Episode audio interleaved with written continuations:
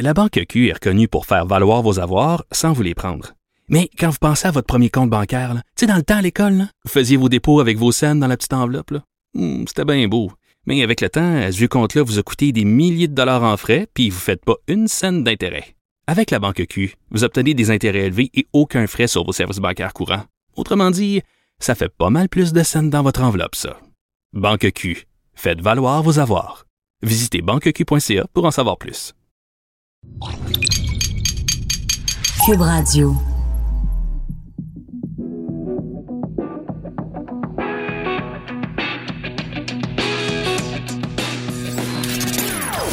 Des opinions bien à elle. Sophie Durocher. Son franc-parler ne laisse personne indifférent.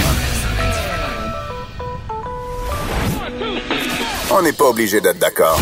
Bonjour tout le monde, c'est Sophie Durocher en ce vendredi 13. Croyez-vous à ça? Êtes-vous superstitieux? Est-ce que pour vous, le fait que ce soit un vendredi 13, ça change quelque chose? Moi, je, je je suis athée. Fait que si, je suis athée, ça veut dire que je crois pas à aucune superstition. Donc, je peux pas à la fois être athée et avoir des trucs comme genre, il faut pas passer en dessous d'une échelle ou les chats noirs. Ou... Donc, vendredi 13 ou pas, ça change strictement rien personnellement dans ma vie. Très contente de vous retrouver euh, aujourd'hui. Puis, je vais commencer l'émission en vous parlant de, du magazine La Semaine qui est ma Bible?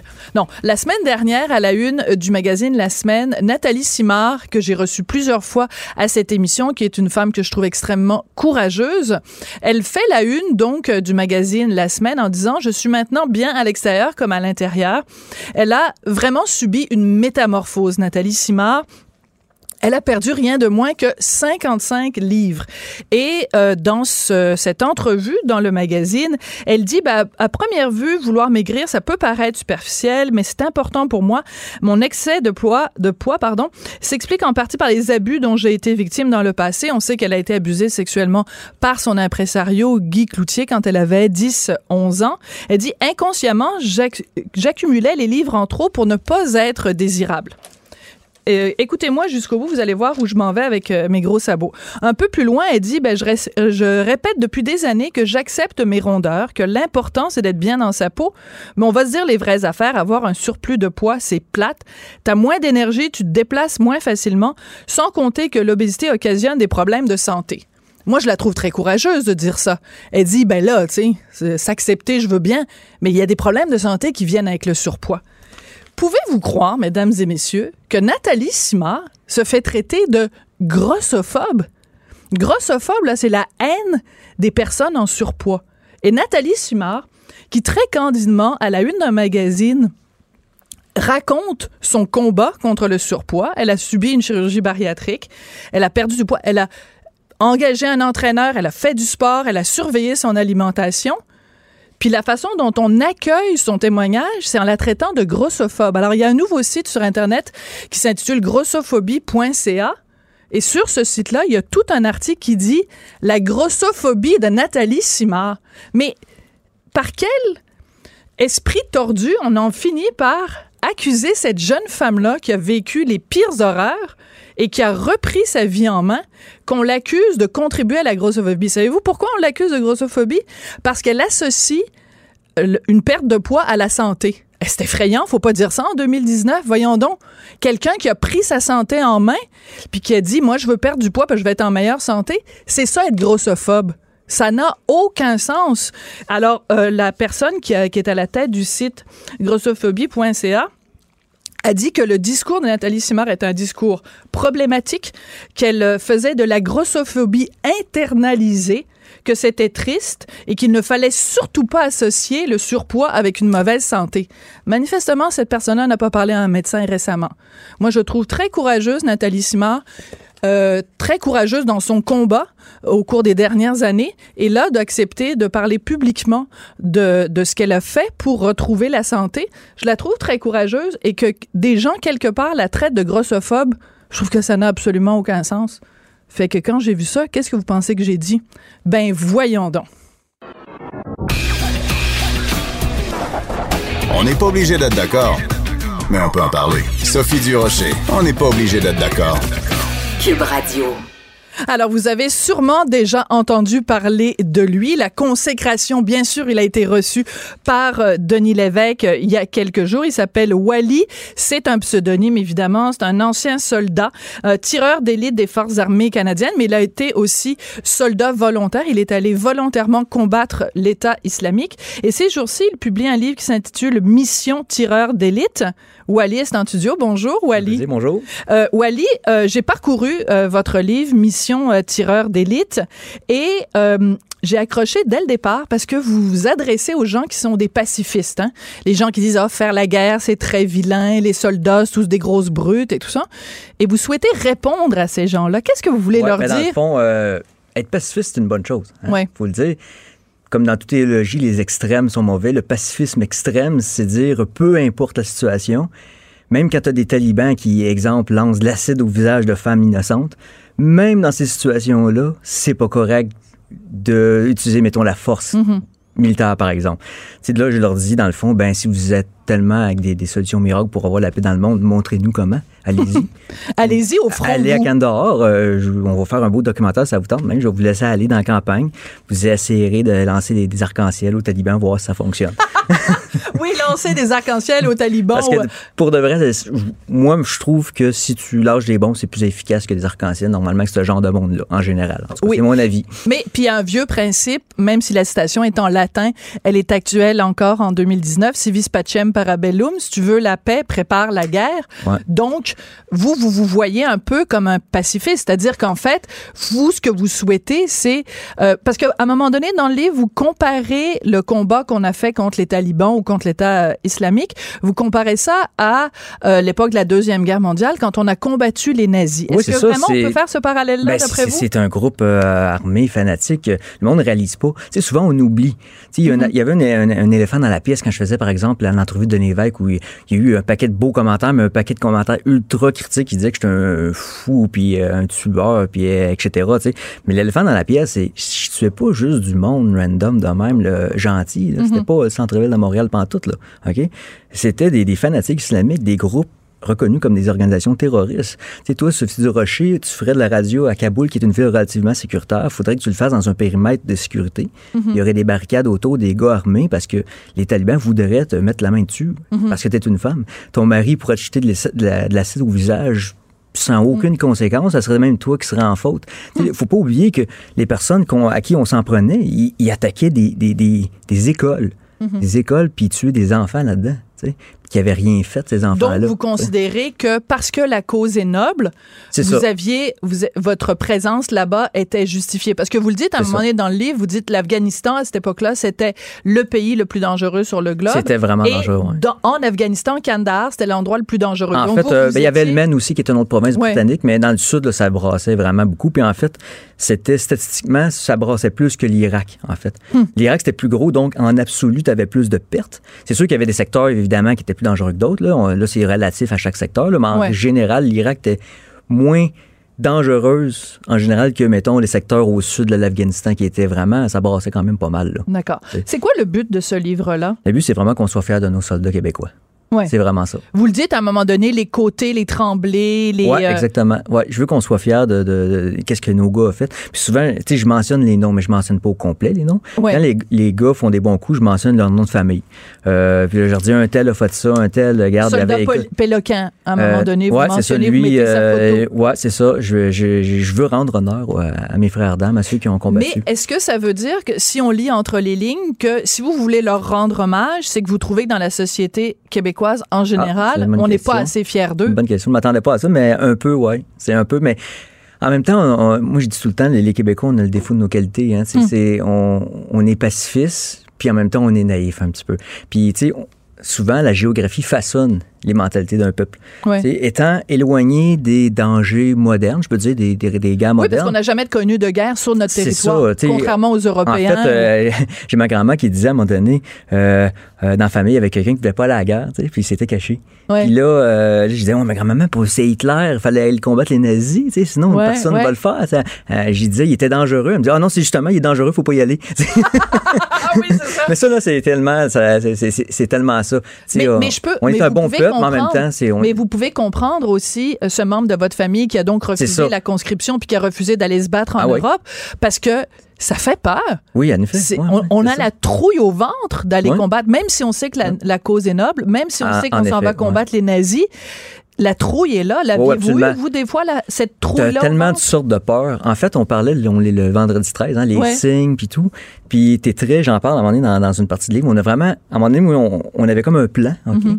Puis on s'est dit, on va aller là, mettons comme sniper, dans, en territoire ennemi, s'infiltrer, puis on va rester là, on va observer, on va être caché. Mm. Puis on dit, hey, Colin, c'est risqué. Puis les gars sont très superstitieux quand le danger est là. Tu sais, là, c'est facile, on en jase, puis ça va bien, mais quand que- abstrait, si je te disais, le demain, on y va, OK? Puis mettons, ça serait un vendredi 13 demain, ou juste tantôt. Je te jure, même, pas, même si t'es pas superstitieuse, tu ferais comme, je sais pas, tu deviendrais peut-être superstitieux justement. Puis les gars ils- on dit tout le temps on écoute les signes puis ah, on a eu une tempête de sable cette occasion-là qui nous a empêché de faire la mission. On a changé la mission ok?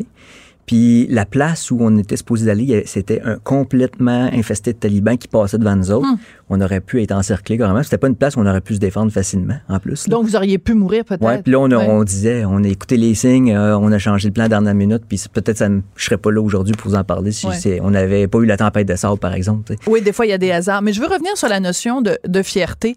Quand euh, euh, ça arrive, des fois, mettons, je suis à l'aéroport, puis il y a des soldats, puis je sais qu'ils partent en mission, ou sais, dans, dans différentes circonstances, des fois, je rencontre des soldats, je vais toujours les voir. Ah, ben c'est. Je vais toujours les voir, puis je leur dis merci Puis de le faire remarque ce que en faites. passant, ah, ils sont, sont très contents. Ils sont ils- toujours émus, parfois aux larmes. Ouais. Puis ils n'ont pas besoin de plus. Mais je fais ça euh, avec les policiers de aussi, main, des puis fois. y a des fois. Je fais ça avec des policiers, des fois, je leur les dis policiers merci puis de les me militaires, on a garder en beaucoup de sécurité. ressemblances, en effet. Ouais. Oui, mais est-ce qu'on devrait faire ça plus souvent? Euh, ben c'est ça coûte rien. fait que tu sais, puis ça fait plaisir. Puis euh, tu sais, les militaires, on a un paquet de monde. Il y en a qui c'est le reflet de la société. Il y en a des bons, des pas bons, des moyens, de toutes sortes.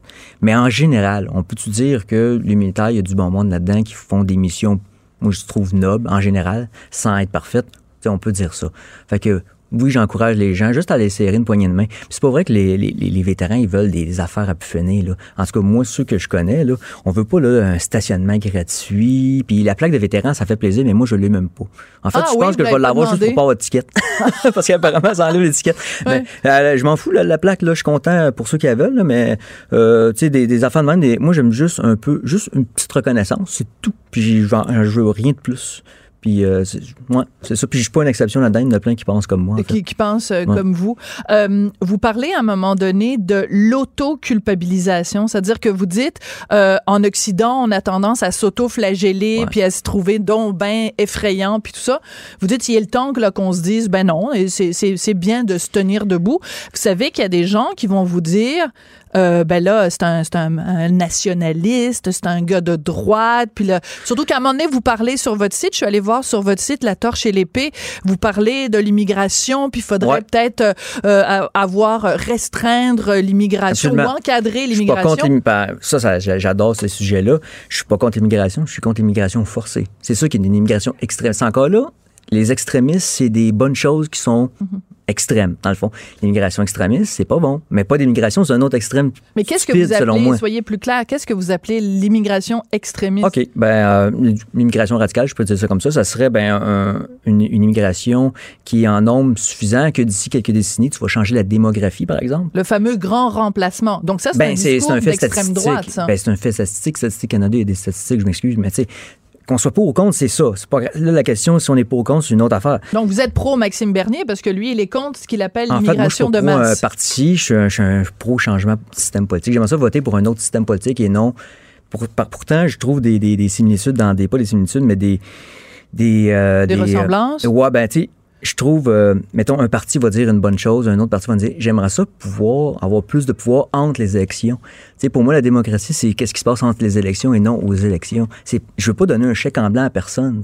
Des fois, même Maxime Bernier a des super bonnes idées. Euh, il se fait, moi, quant à moi, il se fait trop rentrer dedans pour rien, puis c'est pas honnête comme la critique qu'on y fait. ok, Ouais. Des fois, tu sais, par exemple, si je reviens au sujet de l'immigration, par exemple, c'est l'immigration radicale que j'appelle, c'est une immigration qui peut changer la démographie d'ici quelques dizaines d'années. Ok, qu'on soit pour ou contre, là, ok. Aussi, elle doit avoir un autre ingrédient parce que une population peut vouloir ça, OK? Peut dire, on veut beaucoup de monde, puis on est conscient que... OK, mais vous êtes conscient qu'il y a des gens qui nous écoutent en ce moment qui disent, OK, ce gars-là, il est allé combattre à l'étranger, euh, c'est un tireur d'élite, euh, dans son livre, il vante les vertus de l'armée, des armes et tout ça, et en même temps, il nous dit, oh, l'immigration Il y a beaucoup de radicale. monde qui, Il qui y a sont plein de gens qui vont faire le lien entre les deux en disant, hey, c'est un méchant... euh, Ouais, mais là, en faisant des liens tout le temps de même à la va-vite, tu fais une espèce de chasse aux sorcières. donc je fais la- l'avocat les du diable. ouais, c'est ça. Puis Ouais. les vrais radicaux dangereux, eux autres, tu vois, on, on va tellement banaliser, je peux dire ça, l'étiquetage extrémiste que finalement, tu vas être rendu que tu prendras plus au sérieux quand ça va être un vrai extrémiste. Tu comprends ce que je veux dire? On va crier au loup, ouais. Puis, d'ailleurs, quand que je vais au Kurdistan ou en Afghanistan, etc., euh, je- dans mon livre, je mets en valeur les peuples de là-bas. J'étais avec les interprètes, euh, avec les Kurdes, j'adore les peuples kurdes. Puis d'ailleurs, les Kurdes sont souvent, euh, ils, ils adorent euh, tu sais, les Québécois souvent parce que ils se reconnaissent un petit peu là-dedans.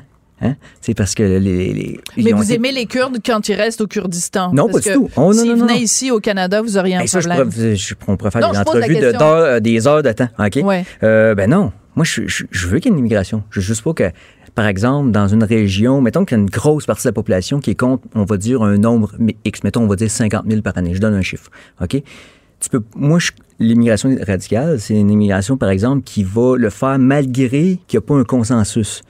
Il faut un consensus parce que c'est une- c'est c'est quelque chose de- d'important qu'on fait. Tu amènes du monde qui pense différemment, pas parce qu'ils sont des mauvaises personnes. Puis là, tu le fais sans qu'il y ait un consensus. Moi, je trouve ça radical comme idée. S'il y a un consensus, aucun problème. Tu peux amener autant de monde qui veulent, mais il faut qu'il y ait un consensus. Mais ça, c'est un autre vous êtes ingrédient. un, un, un, un pur produit de l'immigration, parce que si je me trompe pas, Pur, je- non, c'est ça l'affaire. ben Moi, non, suis mais métissé, en fait. Ouais, c'est ça, parce Voilà. que ma- c'est ça. Puis euh, j'accorde aucune Votre- importance. C'est votre à la- mère qui est d'origine C'est ça, ma mère, non, c'est l'inverse. C'est C'est c'est ma mère euh, québécoise, puis euh, mon père sud-américain.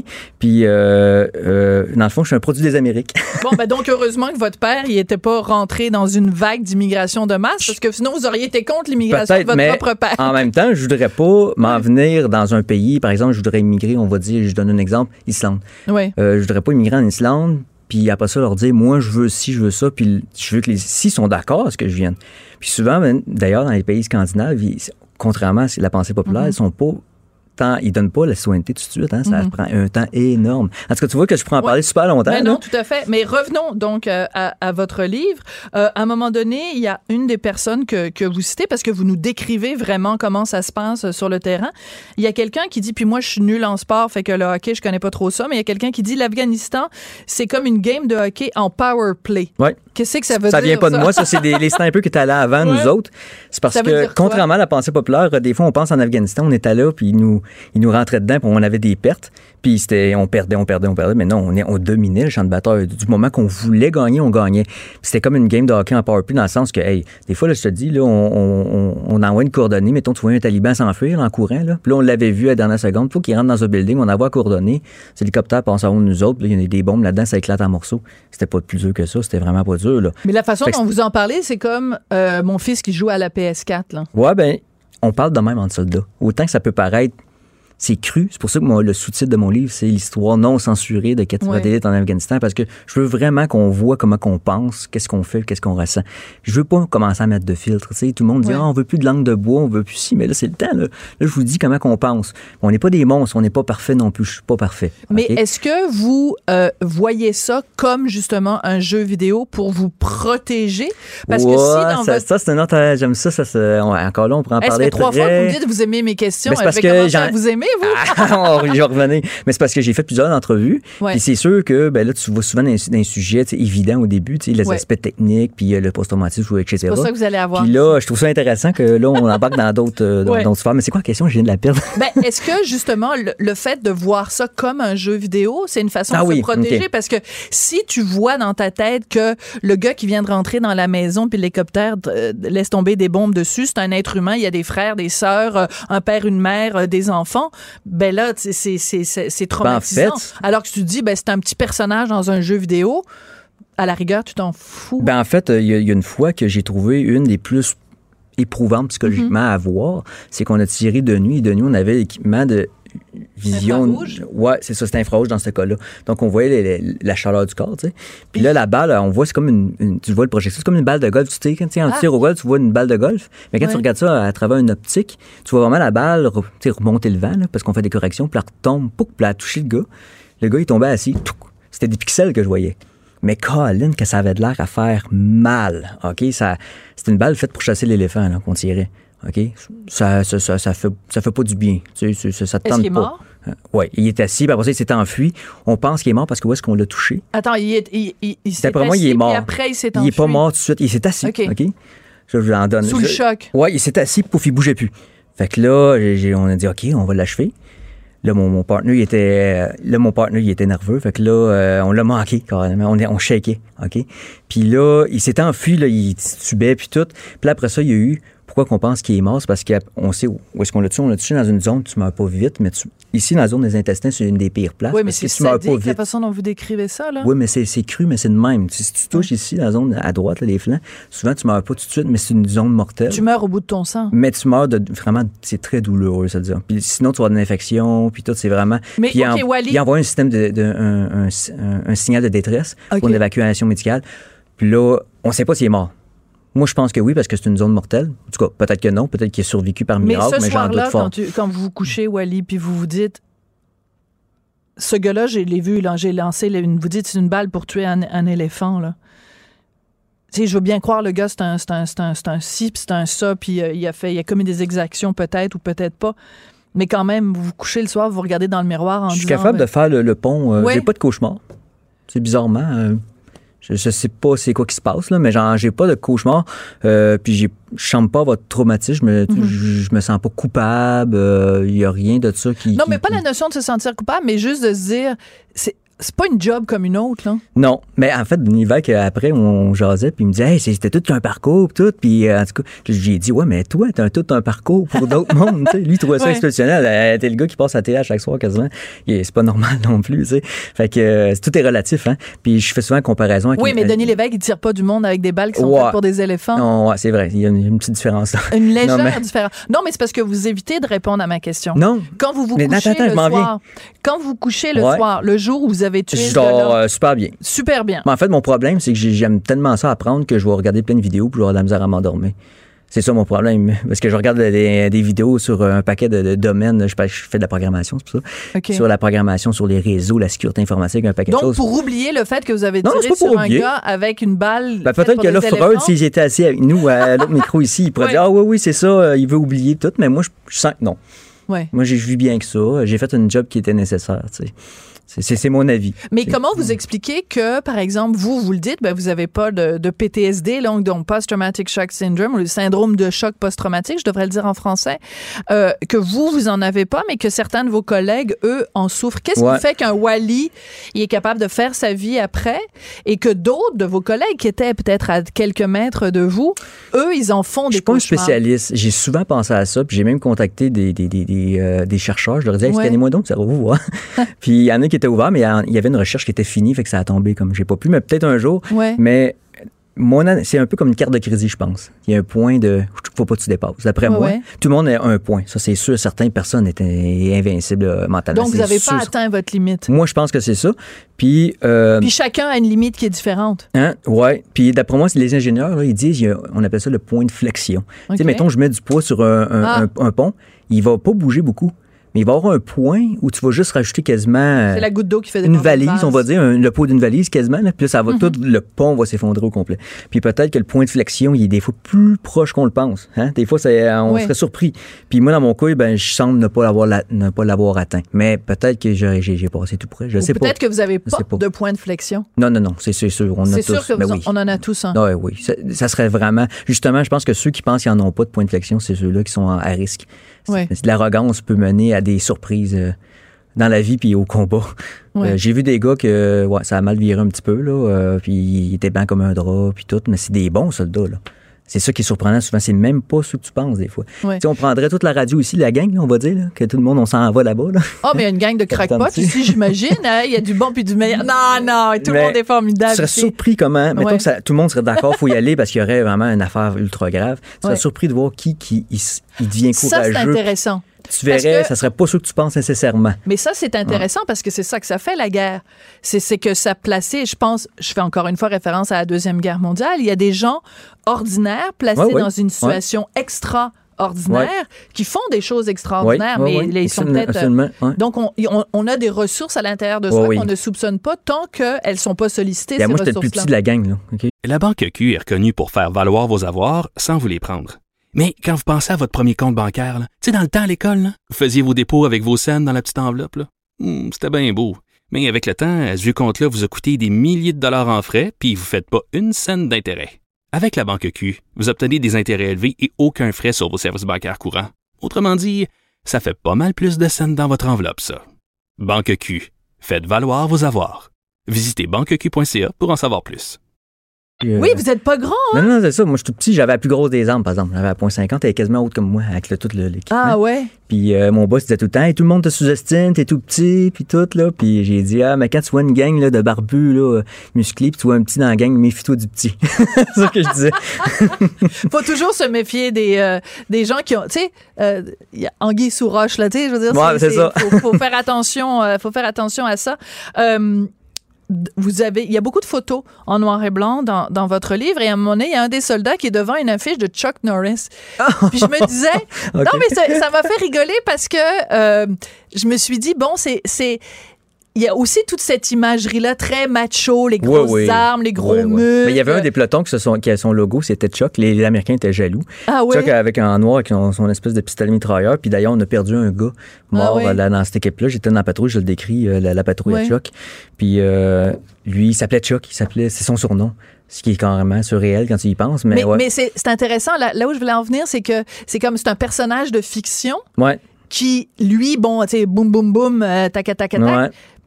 Mais c'est que ce, que ce personnage-là soit un symbole ou que ce soit une Oh idole, oui. pour vous qui. Vous le faites pour de vrai, là. C'est pas, c'est pas Ben, de je dis, je fais, je fais un parallèle avec Chuck, le vrai Chuck Norris. Je dis, ah, là, dans, dans la vraie vie, les Chuck Norris, euh, ils meurent. Ouais. Mais ils affrontent un danger qui est réel. Tu sais, je dis quelque chose comme ça, je me rappelle pas les mots exacts, mais ça ressemble à ça.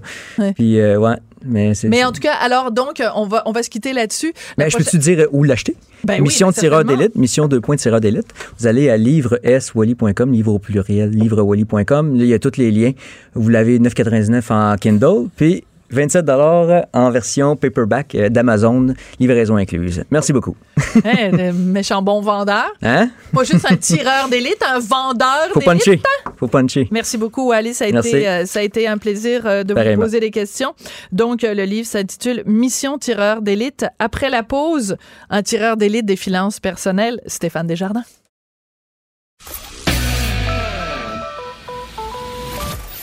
Cette dernière chronique fait jaser? Écoutez pourquoi. On n'est pas obligé d'être d'accord. Cube Radio. C'est à peu près la pire chose qui peut euh, vous arriver, perdre un proche, mais euh, en plus de la douleur, de la, la perte d'un être cher, il y a toutes sortes de questions. C'est plate d'en parler, mais il faut en parler. Il y a toutes sortes de questions administratives, le notaire, le testament, qu'est-ce que fermer des comptes, puis tout ça. Comment on fait pour s'y retrouver dans tout ça? Quelles sont les étapes à suivre? On va en parler avec Stéphane Desjardins, qui est chroniqueur consommation au Journal de Montréal, Journal de Québec. Bonjour. Bonjour. Stéphane, j'ai toujours pensé que euh, il devrait y avoir des gens qui créent une, une profession et que cette profession-là, c'est aider les proches de quelqu'un qui est décédé à se dépatouiller avec toutes les démarches à faire parce que ça semble tellement énorme comme démarche à faire quand un proche décède. Est-ce que ça existe, cette job-là de euh, aidant à la, à- au décès de quelqu'un? Est-ce que ça existe?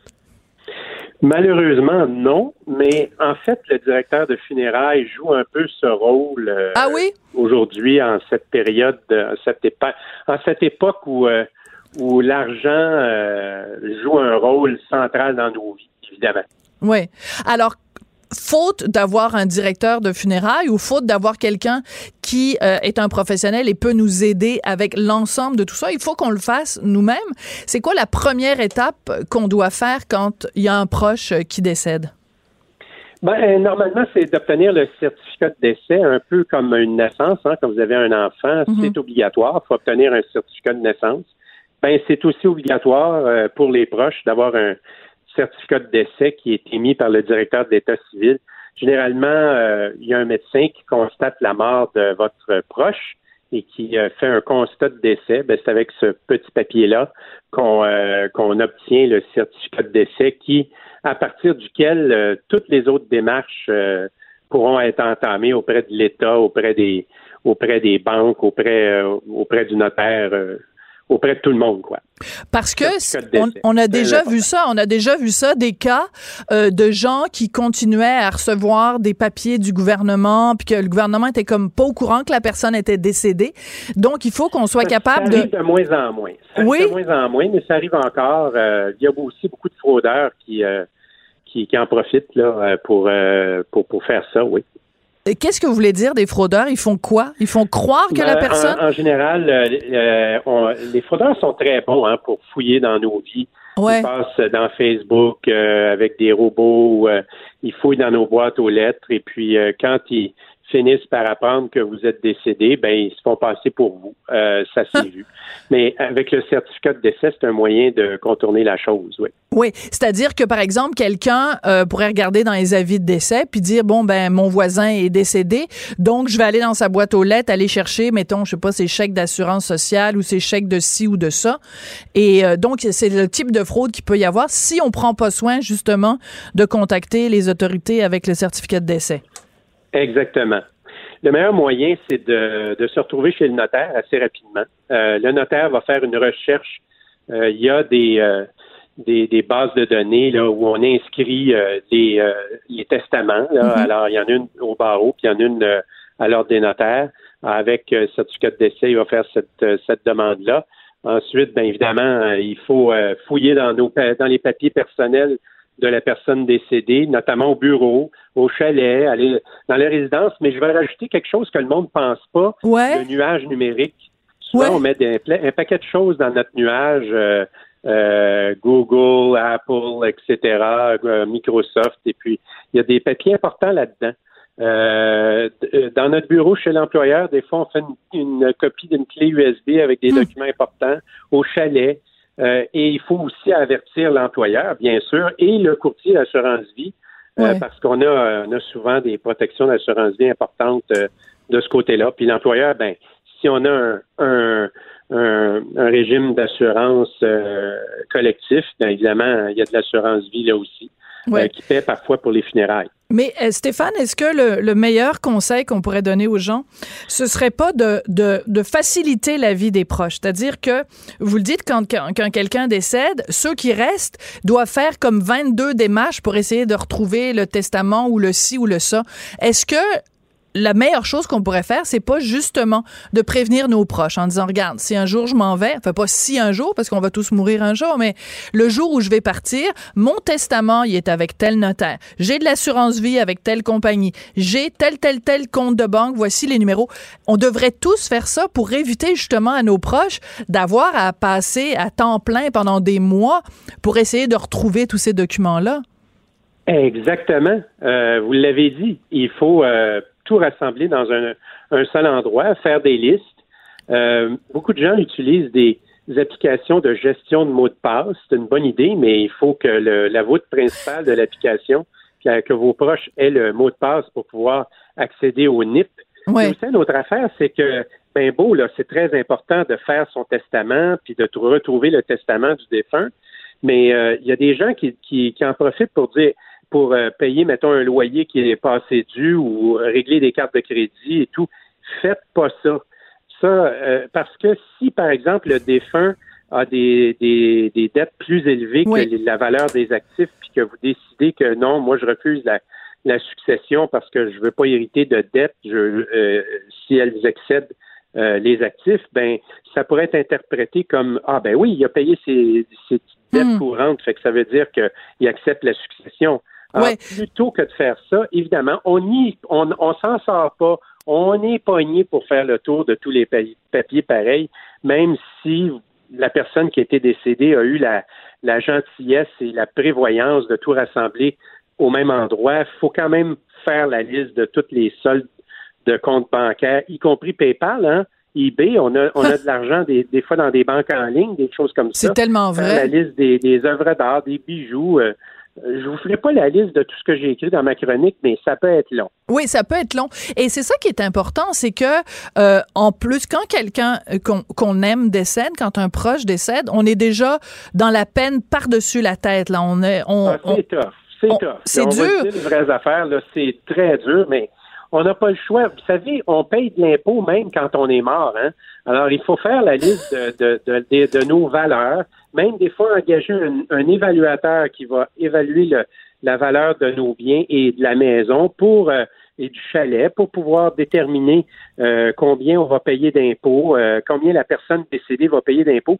Puis là, il faut faire cette démarche-là auprès du gouvernement qui va régler les questions de succession, qui va ce qu'on appelle libérer tout ça pour mhm. qu'une fois que tout ça va être libéré, on puisse recevoir un héritage si on décide qu'on accepte la succession.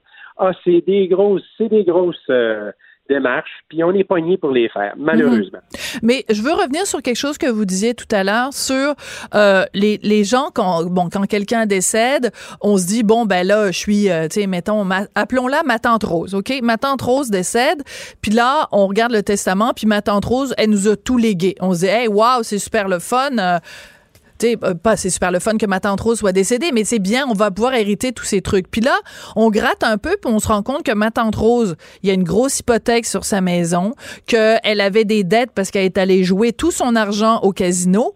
Puis là, tout d'un coup, on se rend compte que finalement, ce qu'elle nous a légué, c'est des troubles financiers. Donc, il faut faire extrêmement attention, puis on n'insistera jamais assez là-dessus. Là. C'est, c'est, c'est extrêmement important de, de, de tenir compte de, ben, du passif et de l'actif avant de prendre une décision, là? Absolument, absolument. C'est certain que personne va, va, vous courir après si vous partez avec la bague de mariage de ma tante Rose, puis euh, le vieux tableau euh, que vous avez toujours détesté, puis que finalement, euh, qui était dans le salon, puis que finalement vous voulez garder parce que finalement vous le détestez pas tant que ça, là. Mais au-delà de ces choses-là, c'est sûr que si elle vous laisse des dettes, puis que les dettes sont plus élevées que puis il y a aussi l'impôt à payer. Si, par exemple, elle a un chalet, puis euh, le chalet, elle l'a acheté euh, 5 000 puis il vaut 150 000 puis vous avez... C'est imposable, parce que c'est une résidence secondaire. Ben voilà. Alors, euh, si le gain de capital fait, se traduit par un impôt à payer qui va vous forcer de vendre le chalet c'est vraiment beaucoup, beaucoup de choses. Puis vous avez raison. Puis là, on est en plein deuil. Puis c'est pas trippant, là. Mm. en plus, vous devez faire ce genre de choses-là. Mais je répète, c'est très important. Et vous l'avez dit, c'est très important. La Banque Q est reconnue pour faire valoir vos avoirs sans vous les prendre. Mais quand vous pensez à votre premier compte bancaire, tu sais, dans le temps à l'école, vous faisiez vos dépôts avec vos scènes dans la petite enveloppe. Hmm, c'était bien beau. Mais avec le temps, ce vieux compte-là vous a coûté des milliers de dollars en frais, puis vous ne faites pas une scène d'intérêt. Avec la banque Q, vous obtenez des intérêts élevés et aucun frais sur vos services bancaires courants. Autrement dit, ça fait pas mal plus de scènes dans votre enveloppe, ça. Banque Q, faites valoir vos avoirs. Visitez banqueq.ca pour en savoir plus. De faire la liste des actifs, des passifs, de leurs valeurs et de prendre une décision. Oui. Euh, décision au pire moment, d'ailleurs. Pouvez-vous répéter l'importance de faire son testament? Ah oui, ça. Euh, d'autant plus que si, par exemple, euh, vous êtes en union de fait, puis euh, vous n'avez pas fait votre testament, la personne qui est avec vous puis qui a payé une partie de votre hypothèque, ben, elle perd tout au profit de soit de l'ancien conjoint, soit de d'autres personnes dans la famille. Ben oui. Vous savez, le, c'est les parents, puis ensuite les frères et sœurs, puis ensuite, ben tu sais, ça peut... moins drôle, ça.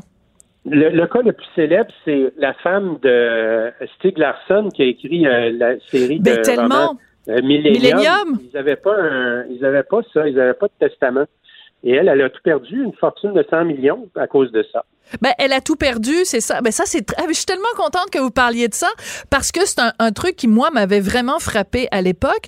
C'est que Stieg Larsson, non, n'avait pas fait de testament et, en fait, il ne, n'était pas marié avec euh, la femme qui partageait sa vie. Donc, à son décès, tous ses droits d'auteur des millions de dollars sont allés au père de Stieg Larsson et à son frère. Et sa conjointe a contesté ça devant les tribunaux, puis elle s'est fait répondre, ben, c'est parce que si ton chum avait voulu te, te protéger financièrement, il y avait deux choses à faire. Soit être marié, soit il te il mettait son testament, il l'a pas fait. Just too bad, là. Mais, mais Ouais. c'est- là qu'on voit l'importance de notarier, de préciser, de documenter, puis tout ça. Parce qu'on peut pas se fier juste sur Ah, ben, il m'aimait beaucoup. J'aurais aimé ça avoir son argent. Ouais, mais si tu l'as pas mis par écrit, t'es pas protégé. Et ça se corse si vous avez des enfants. Euh, ça se corse si vous avez des actifs. Si vous avez un, une, euh, un- une, euh, voyons, un fonds de retraite, un régime de retraite d'employeur, Oui. tout ça peut s'en aller ailleurs que dans vos poches. C'est- très, euh, très délicat. Puis là, là, votre, votre conjoint, il vient de mourir. Vous êtes en plein deuil, puis en plus, ça, là, ça vient vous frapper Une encore claque. plus fort. Ouais. Donc, encore une fois, oui, vous avez raison. Faites un testament. Et je vais, on va terminer là-dessus. Euh, c'est pas pour rien que le testament s'appelle les dernières volontés. Les dernières volontés, le mot volonté est le mot important. C'est ce, que- c'est ce que cette personne-là veut. Alors, on peut pas après dire, ouais, mais pourquoi il a pas fait ci, pourquoi il a pas fait ça? Ben, c'est ses volontés. Je fais évidemment référence, entre autres, à Johnny Hallyday, là. S'il avait voulu laisser de l'argent à, euh, à sa fille et son fils en France, il l'aurait fait. Ben, il l'a laissé tout à Laetitia puis ses deux filles. Mais là, je fais de l'éditorial sur Johnny Hallyday. On s'en va dans un autre sujet. Merci beaucoup, Stéphane. Ça a été un plaisir de vous parler. Avec plaisir, moi aussi. Bonne journée. À la prochaine. Donc, vous lirez ça dans le journal, euh, cette chronique de Stéphane Desjardins. Euh, quoi faire quand un proche euh, décède? Après la pause, bon, on va peut-être se chicaner avec Jean Héroldi. Peut-être. Je sais pas. On va voir. Tout le monde a droit à son opinion. Elle requestionne, elle analyse, elle propose des solutions. Sophie Durocher. On n'est pas obligé d'être d'accord. Il est entré dans le studio de Cube Radio avec un t-shirt ou enfin un gaminet euh, sur lequel est écrit What is fashion? C'est quoi la mode? Bonjour, question, hein? Jean Héroldi, bien? designer, styliste et chroniqueur mode. T'es à peine rentré en studio que déjà on se met à parler de Céline. Qu'est-ce que tu voulais me montrer? Ah oui! Un T-shirt, futur- les, les futurs de Céline, les prochains shows euh, dans l'avenir, donc sur euh, Pluton, Mars. euh, C'est très drôle. Alors, sur le site euh, Célie nu nu nu, et j'arrive même pas à me le mettre dans la on sait pas comment il y a de nunu. Hein. On sait pas C'est combien il y a de nunu. Puis c'est tellement, tu sais, c'est comme ça marche en anglais, mais en français, tu vois nunu, puis ça Ouais. te donne nunuche. C'est sûr ouais. que tu penses à ça. Ouais. Alors, sur le site de Céline Nu Nu Nu, donc euh, la collaboration de Céline avec la marque euh, israélienne, donc des vêtements pour enfants non genrés, il y a un T-shirt pour les futurs spectacles de Céline. Les Donc, futurs fans. Pluton, ça va être en janvier 2025. Mars, euh, mars, ben en mars 2025. Il y a comme un jeu de mots C'est là-dedans. quand même rapide. Hein? C'est quand même rapide. Écoute, on voulait que, euh, que tu viennes euh, ce, ce- ce midi nous parler, Jean, parce que j'ai écrit une chronique dans le Journal de Montréal qui s'intitule Peut-on parler de guenilles? Parce que moi, je, je suis con- je suis confuse. Là, je sais plus, je suis toute mélangée. On nous répète tout le temps qu'il faut pas parler du linge des femmes, faut pas parler de la façon dont elles sont habillées, parce que c'est réduire les femmes juste à leurs vêtements. Il y a une politicienne, faut pas parler des foulards de Pauline Marois. Euh, Safia Nolin, faut pas parler de sa chemise quand elle est allée au, au gala de la disque. Puis à côté de ça, il y a Diane Dufresne qui est en spectacle. Ouais. Il y a des, des paragraphes et des paragraphes sur le fait qu'elle est habillée par Marie, Marie Saint-Pierre. Ouais. Puis Bianca Andreescu qui gagne donc le, au Aussi, US ouais. Open, il y a des pages et des pages sur le fait qu'elle est habillée par Marie Saint-Pierre. Mhm. C'est une bonne nouvelle en plus. Bon, ben c'est quoi? On a-tu le droit? On n'a pas le droit de Ben, parler euh, du c'est drôle parce qu'il y a des gens bon, qui vont crier, il y a des vedettes aussi qui disent maintenant sur les tapis rouges, demande-moi par, demande-moi pas par qui je suis habillé. Oui. Euh, pose-moi des questions sur ce que je fais dans la vie. Pourtant, souvent les mêmes vedettes, alors qu'ils étaient inconnus, se sont fait connaître par la manière qu'ils s'habillaient. Oui, comme Parce on que- pense à Elizabeth Hurley qui s'était fait connaître avec sa robe avec des épingles quand elle était avec Hugh Grant. Ben oui, puis Ouais. c'était très important, c'était Versace dans ce temps-là. Et Ouais. pour plusieurs vedettes, et souvent il y a des gens qui sont sortis du tas, qui n'avaient pas plus de talent que l'autre, mais par l'apparence, l'apparence est importante. On peut reculer là, dans le temps des, sur les îles désertes et tout ça, là, ils ont des, ils ont des, des rituels de, de beauté, euh, de vêtements, de, de couleurs. C'est pas, c'est pas d'hier. Et, et moi, je me dis toujours, c'est comme la section de hockey à la fin du journal de Montréal. Si elle t'intéresse pas, lis-la pas. Lis-le pas. Mais tu sais, pour d'autres gens, c'est important, puis ça les intéresse, et pourquoi pas? Oui, mais dans ce cas-là, par exemple, je pense euh, Bianca Andreescu, la première conférence de presse qu'elle donne, écoute, elle a le trophée à côté d'elle, puis tout ça, elle a une magnifique robe avec les épaules dénudées, Ouais. puis en plus, on voit ses, ses, ses belles jambes musclées. Ouais. C'est correct de dire, hey, Ben. c'est quoi la robe qu'elle porte? Hey, Ben c'est ouais. une designer québécoise. Ben. Donc, dans ce cas-là, c'est correct de parler de ses vêtements. Mais oh, ça veut pas dire qu'on ne parle pas de ses performances sportives. Ça n'a aucun rapport. Également. C'est sûr que dans deux. le cas d'une autre joueuse de tennis, quand on parlait plus de son look que ses performances, ça peut-être que ça peut devenir Oui, c'est bizarre. parce qu'elle a- elle avait pas grand linge sur le dos. C'est ça. Tu parles de génie. Oui, puis elle gagnait pas beaucoup de games non plus. Mais par exemple, je regarde, OK, tu- on parle de tennis. Euh, Serena Williams, Ouais. à un moment donné, est arrivée sur les courts avec un espèce de costume. Il y avait comme un legging, puis un Ouais. espèce de truc très ajusté, puis tout ça. Puis là, plein de gens commentaient son costume, puis elle, elle disait Arrêtez de me parler de comment je suis habillée, parlez-moi de ma performance sportive. Mais on a aussi le droit de parler Ben, de parce ça. qu'à un moment donné, tu cours après aussi parce que tu veux être différent. À partir du moment où tu es différent, euh, dans le cas de Williams, c'était la même chose. Elle s'habillait toujours de- des costumes qui étaient différents des autres joueuses. Fait que c'est sûr qu'automatiquement, on va en parler parce que déjà, le tennis, c'était assez, euh, tu sais, petite jupe, euh, petite jupe blanche au départ. Ben oui. Euh, ça a changé beaucoup dans les années. Et, et tant mieux, elle a fait changer les choses. Donc, pourquoi on n'en parlerait pas? C'est en fait ce que tu, ce que toi et moi on, critique et qui nous énerve, c'est l'espèce de double discours. Tu sais, je vais m'habiller d'une façon qui va être remarquable. Mhm. Mais il faut pas que vous le remarquiez. Ben là, décide chose là. Tu Moi, veux c'est qu'on en J'ai déjà fait une veux- entrevue de radio Ouais. à Radio-Canada à l'époque de mon show Quel âge me donnez-vous? Ah, Et à- avec une Ouais. gang de féministes qui étaient contre mon show puis que c'était épouvantable. Personne n'avait vu le show, euh, mais tout le monde était contre. À un moment donné, j'ai posé la question à une femme de, de quarantaine. J'ai dit, vous, madame, vous avez des lunettes Gucci, vous avez un collier dernière mode, puis vous avez une teinture dans vos cheveux. Ça veut dire quoi?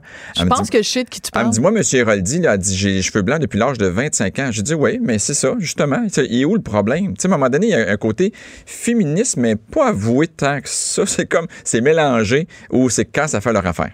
Oui, mais ça, j'aime bien. Ça, c'est ce que j'appelle un féminisme à géométrie variable. Mm. C'est-à-dire que, premièrement, ça dépend quelle gagne. Tu sais, quand Eugénie Bouchard, elle se met tout nue, ah, c'est effrayant, elle se met tout nue, puis Ouais. euh, c'est l'objectification, puis l'hypersexualisation, puis la chosification. Mm-hmm. Ouais. Ça, c'est une nouvelle affaire, là, la Ouais. Uh-huh. chosification euh, de la femme. Mais quand une chanteuse connue en surpoids se met tout nu, Ouais. les mêmes personnes là, Ouais. qui critiquaient Eugénie Bouchard sont là puis applaudissent, puis c'est donc formidable. Ouais. OK, ben là, c'est comme une, une femme se met tout nu, c'est pas correct parce que elle se sert de son corps. L'autre se sert de son corps aussi, mais tu l'applaudis. ça, ça marche pas. Ouais. Tu sais, ça marche pas parce que, oui, on va se dire, euh, bon, peut-être que c'est qui est en surpoids, peut-être plus de, de courage de le faire. Peut-être que oui. Mais c'est à la limite, on dit que d'avoir du surpoids, c'est beau, c'est normal, puis c'est beau pour tout le monde, mais ça devrait être le même défi pour une que pour l'autre. Tu sais, ça Ouais. aussi, des fois, c'est mélangeant. Oui, en fait, je pense qu'on est mélangé dans notre Ouais, en fait, on prend ce qu'on veut quand on veut. Oui. Ouais. Euh, toi, tu as fait référence donc à l'émission où on- les femmes étaient mises dans un, dans un cube. Ouais. T'as vu, j'ai fait attention. hein, Ouais. J'ai pas dit une cage. T'as pas dit une cage. J'ai dit un cube. un cube. T'as- Tu, tu l'apprécies quand même. quand même. Donc, euh, les femmes étaient mises dans un cube en plexiglas. On leur demandait dans un centre d'achat. Les gens disaient vous- quel âge vous me donnez, tout Ouais. ça. Toi, tu les aidais à se transformer, à se métamorphoser. Et on refaisait le même exercice et on demandait quel âge vous avez. Et systématiquement, les gens paraissaient, les femmes et les hommes, paraissaient plus jeunes. Puis tu sais quoi, on a- j'ai jamais vu à télé, mais il y a des gens qui sont juste partis chez elle parce qu'on a fait le test avec des gens, puis on a demandé quel âge que tu lui donnes. La fille avait 49 ans et c'est sorti qu'elle avait 49, 48, 47 par les gens. Donc une Bon. moyenne de 48, elle paraissait plus jeune que son âge finalement. On a dit une bonne puis une mauvaise nouvelle. La bonne nouvelle, c'est que tu t'en retournes chez vous. La mauvaise nouvelle, c'est qu'on s'occupera pas de toi pour ton look. Ben non. Parce que c'était pas notre but, c'était de ramener une femme à son âge véritable. Et c'était pas moi le juge là-dedans. Il y a des gens qui me croisent, qui me disent quel âge que tu me donnes. Hey, je le moi quel âge que tu Je ne répondrai point à cette question. Jean Héroldi, il s'en tape pas mal de savoir quel âge vous avez. Non, mais à un moment donné, je fais comme je répondrai seulement qu'en présence de mes avocats. Ben oui, mais tu fais bien, tu fais bien. Hey, le nombre de fois où on l'a dit, celle-là. Mais la raison pour laquelle je reviens sur cette émission-là, c'est que à cette époque-là, les gens disaient, ah ben là, c'est pas bien les femmes, il faut pas les juger sur leur apparence. Mais on est, on est constamment en train de s'évaluer les uns les autres. Tu sais, t'es arrivé, là, j'ai remarqué la façon dont tu étais habillé. J'ai dit, hey, wow, il y a comme un tuxedo avec le petit revers. La, la façon dont on s'habille, on dit quelque chose. hein? Ouais, parce que moi, tu vois, je me suis mis une belle, une belle petite blouse, mais j'ai en mangeant, j'ai mis, j'ai fait une petite tache. Là, je me disais, j'espère que Jean Héroldi la verra pas, fait que je mets ma veste en cuir. Mais quand tu- Puis mais le problème, c'est ça. Ma veste en cuir, je l'ai déchirée, mais je l'ai raccommodée. Ça se? Sophie, c'est tellement drôle parce que c'est toujours ça qui arrive. Les gens qui me rencontrent, ils me, disent- ils- ils me le disent eux autres même, c'est quoi leur contravention Ben oui. qu'ils pourraient avoir. Fait que je trouve ça bien drôle. Non, mais me donnerais-tu une contravention? Regarde, euh, Pas je, du tout, je j'ai une l'ai déchirée. Non, hey, surtout pas aujourd'hui. Je l'ai cousu moi-même. ben, avec l'air écologique et tout ça, il faut garder nos vêtements le plus longtemps possible. Tu sais que mon grand-père était tailleur. En plus, lui, peut-être est- peut-être que lui, ça passerait pas. Mais moi, ça passe très bien. Ça passe très bien. Euh, les femmes entre elles, se, se s'intéressent à la façon dont elles sont habillées. Euh, L'exemple que je donnais dans mon texte ce matin, c'est notre premier ministre euh, à Ottawa, Justin Trudeau, s'en va rencontrer le gouverneur général pour déclencher les élections, dissolution du gouvernement de la Chambre et tout ça. Et il est accompagné de Sophie. Grégoire. De quoi les femmes parlent? Hey, es-tu belle la robe de Sophie? Mhm. Puis après ça, on dit Ah, il faut que les femmes. euh, tu C'est de la Ça avait été laide, le monde a arrêté les premières à dire Es-tu laide la robe à Sophie? Bon. Mais les gens que- sont bitch entre eux autres. Et c'est ça le problème. À partir. Le moment là, où les gens ne seront plus bitch entre eux, Ouais. les magazines vont changer. La vision de la mode va changer. Parce que oui, on a beau euh, de plus en plus mettre des mannequins qui sont de taille plus différente dans les magazines, mais la fille qui a un petit bourrelet, des fois, c'est la première qui va bitcher sur la fille qui a le même bourrelet dans le magazine. Parce qu'on ne se voit pas comme on est fait. Et c'est ça le problème. Et c'est ce qui vend. Tu sais, je le sais, moi, je le dis tout le temps comme exemple, la boîte de bobettes de Calvin Klein, le gars, il a des abdos dessus. J'achète mes culottes, mais je pense que je vais avoir une shape de même. si le gars avait une bédaine comme la mienne, ça la boîte, probablement je prendrais la boîte d'à côté. Certainement. On est fait comme ça. Mais à partir du moment où les gens vont accepter leurs défauts, leurs rondeurs, ça va changer. Ouais, c'est pas attends, juste les gens de attention, le Jean-Héroldi. Tu viens de mettre défaut puis rondeur dans la même phrase. Tu vas te faire hit. Hey, tu vis dangereusement, toi. Non. Tu vis dangereusement. J'ai fait une collection de taille, euh, taille euh, 14-24 à Aubainerie. Attention comment Et tu je l'appelle toujours comme ça. J'ai pas voulu l'appeler Ah. taille plus. J'ai pas voulu l'appeler euh, parce qu'il y a trop de mots comme, tu sais, additionnels. Ça fait, tu sais, t'en mets encore plus. Il faut faire attention à ces termes-là. Moi, j'ai appelé ça collection 14-24 pour justement que les femmes se sentent belles avec leur rondeur. Et savez-vous quoi? Souvent, j'ai moins de problèmes. Pas souvent. J'ai toujours moins de problèmes avec des femmes qui habillent du 12, du 14, du 16 à travailler, les magasiner avec elles, que ceux qui habillent du 0, du 2, qui cherchent je sais pas quelle perfection, mais qui ne se trouvent jamais parfaites. Contrairement à ceux qui sont un petit peu plus enrobés, ils sont fiers, ils se trouvent belles, ils sont contents qu'on les avantage. Et ça, ça devrait être le regard que les gens ont entre, euh, entre eux autres aussi. Mais est-ce qu'on peut. Donc, euh, euh, lançons un appel à un petit peu plus de bienveillance. Mhm. Parce que tu vois, j'ai commencé euh, l'émission, puis je l'ai encore euh, devant moi, le magazine, en parlant de la semaine dernière. Ouais. Nathalie Simard qui faisait la une du Ouais. magazine la semaine en disant écoute, elle a perdu 55 livres. Ouais. Elle a mieux mangé, elle a fait du sport, Ouais. puis elle a une chirurgie bariatrique. Oui, puis elle rendue. Puis- Je suis en train de faire ses costumes pour son spectacle. Et, sérieux? euh, ouais, ah, je savais pas! Elle est rendue vraiment à petite petite, là. Ça, ça, ça vient Mais peux-tu croire qu'il y a un, un- un site qui, qui dénonce la grossophobie, qui traite Nathalie de grossophobe? Mais peu importe ce que tu fais dans la vie, tu te feras toujours critiquer d'un bord ou de l'autre. On va la toi, traiter. c'est quoi? T'es phobe de quoi, toi? Moi, de rien. Moi, j'aime. euh, Je pense que c'est une question d'équilibre. je pense pas, en tout cas, je pense, là, mais. Non, je pense pas, non. Non, mais on va te trouver une phobie. Peut-être, ouais. Oh, il y a sûrement quelqu'un quelque part qui va dire Eh mon Dieu, Jean Héroldi, il est tellement euh, chosophobe. T'es Ouais, chosophobe. ça doit, ça doit, mais non, mais je pense pas. On va, on va- t'en fais pas, ils vont trouver quelque chose. Jean, c'est toujours un plaisir de te parler. Plaisir est pour moi. Merci beaucoup. Puis la prochaine fois, tu viendras nous parler d'humour. Tu nous avais dit ça à Devine qui vient Ça souper, que tu voulais faire un show Ça d'humour. vient tranquillement. Tu reviendras. Merci beaucoup d'avoir écouté. On n'est pas obligé d'être d'accord. Puis on se retrouve lundi. Pour écouter cette émission, rendez-vous sur cube.radio ou téléchargez notre application sur le Apple Store ou Google Play.